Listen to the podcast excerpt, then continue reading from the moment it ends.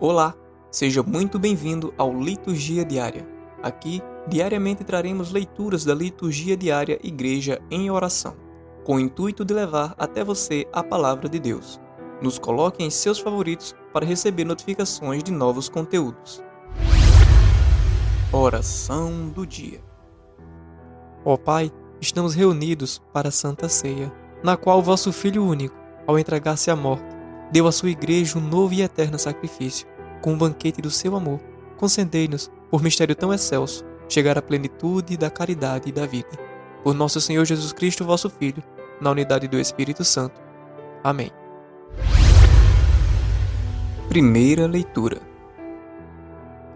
Leitura do livro do Êxodo, capítulo 12, versículos de 1 a 8 e de 11 a 14. O Senhor disse a Moisés e a Arão: este mês será para vós um princípio dos meses. Tê-lo-eis como o primeiro mês do ano.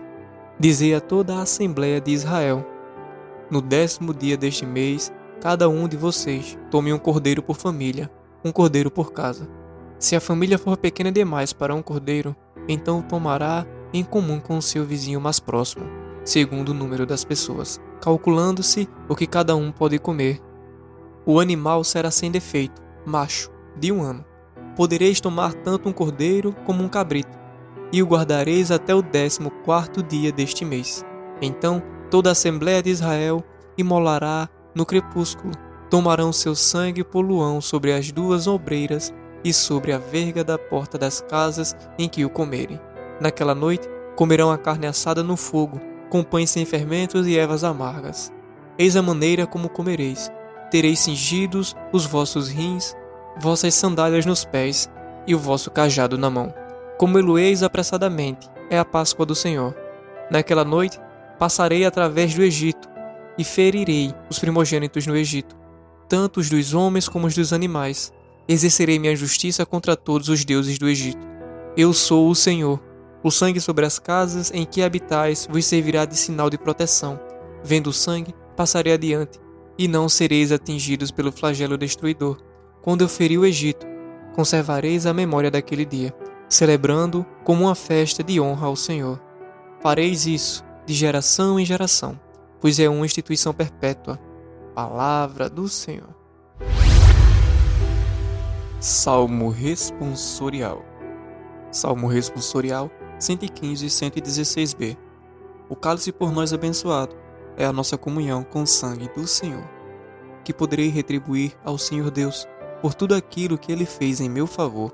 Elevo o cálice da minha salvação, invocando o nome santo do Senhor. O cálice por nós abençoado é a nossa comunhão com o sangue do Senhor. É sentida por demais pelo Senhor a morte de seus santos, seus amigos. Eis que sou o vosso servo, ó Senhor, mas me quebraste os grilhões da escravidão. O cálice por nós abençoado é a nossa comunhão com o sangue do Senhor. Por isso oferto um sacrifício de louvor, invocando o nome santo do Senhor. Vou cumprir minhas promessas ao Senhor, na presença de seu povo reunido. O cálice por nós abençoado é a nossa comunhão com o sangue do Senhor. Segunda leitura.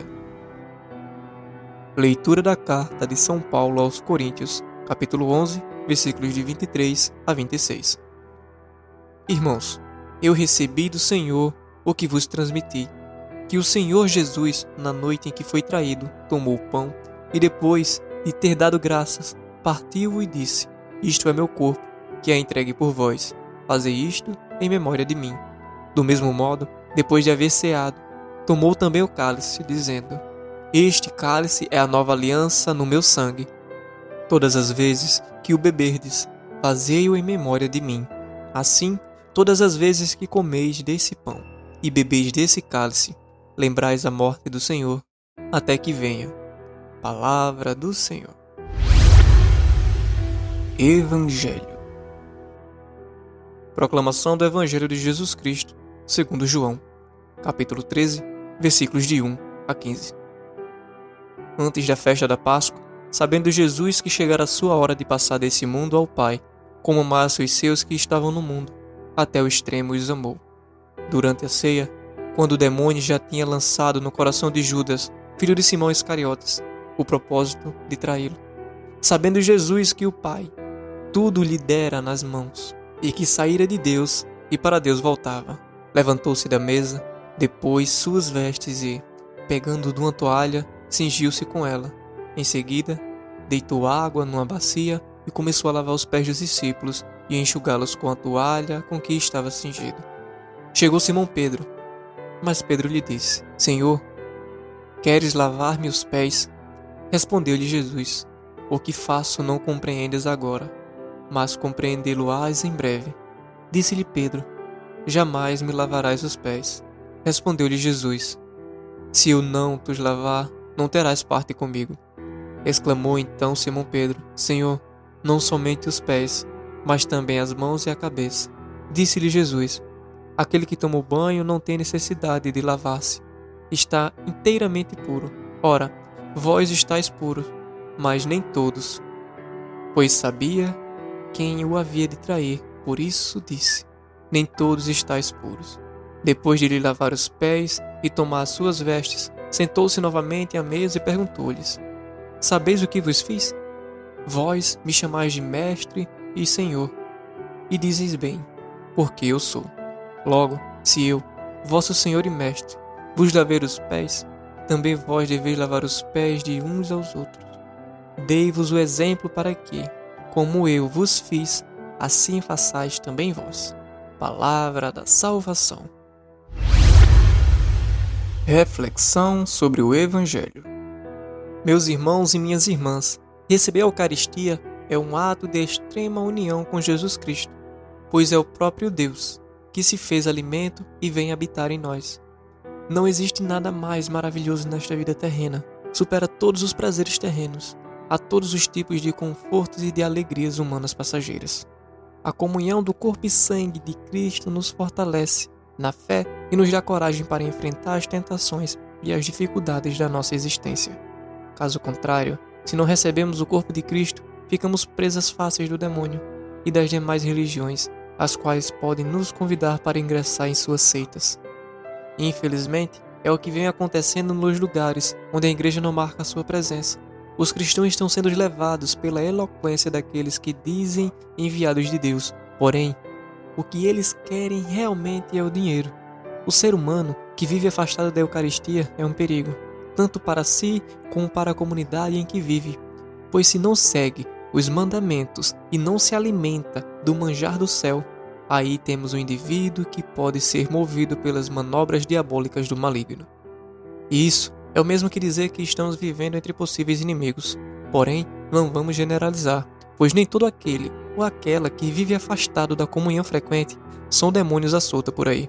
Conhecemos muitos e muitas que estão nesta situação e não fazem nenhum mal a ninguém. É a graça de Deus que cuida de todos nós, bons e maus. Só que, infelizmente, os maus dispensam a graça do Pai e seguem o caminho pecaminoso. A Eucaristia nos aproxima de Deus Pai, assim como nos aproxima dos irmãos e irmãs, pois a Eucaristia nos deixa tolerantes, mais fraternos, mais compreensivos, com mais responsabilidade, sendo mais caridosos e com muito mais fé. Em resumo, comungar o corpo de Cristo é só alegria. Ao contrário, aqueles que não participam do pão descido do céu prefere a individualidade, não se alegram com a vida em comunidade, seguem o seu egoísmo e só se juntam com aqueles que são úteis aos seus próprios planos, que nem sempre são honestos. A Eucaristia é remédio tanto para os nossos males físicos como para os nossos males mentais, como é o caso da depressão. A Eucaristia, portanto, é saúde do corpo e da alma. Ela nos prepara para a eternidade. Além de alimentar a nossa alma, a Eucaristia nos ressuscita, nos levantando do estado de pecado em que costumamos viver. Porém, é necessário primeiro recorrer a uma boa confissão. Façamos da Eucaristia a nossa Páscoa pessoal, junto com uma confissão. A comunhão é a passagem do pecado para uma vida de santidade. Isso é a nossa Páscoa pessoal. Naquela noite, antes de criar a Eucaristia, Jesus nos mostrou um gesto de imenso amor, um gesto de grande humildade, ao lavar os pés dos discípulos. Imagino que seja a parte mais difícil da vida de um sacerdote, ter que lavar e beijar os pés de doze leigos. Além do desconforto daquele gesto, vem a gestão de higiene. Porém, o sacerdote aceita tudo isso e executa o ritual, fazendo a vontade do Pai. Mas lembre-se, irmãos, tudo isso vai passar. E este foi mais um Liturgia Diária. Não esqueça de nos favoritar. Espero você na próxima.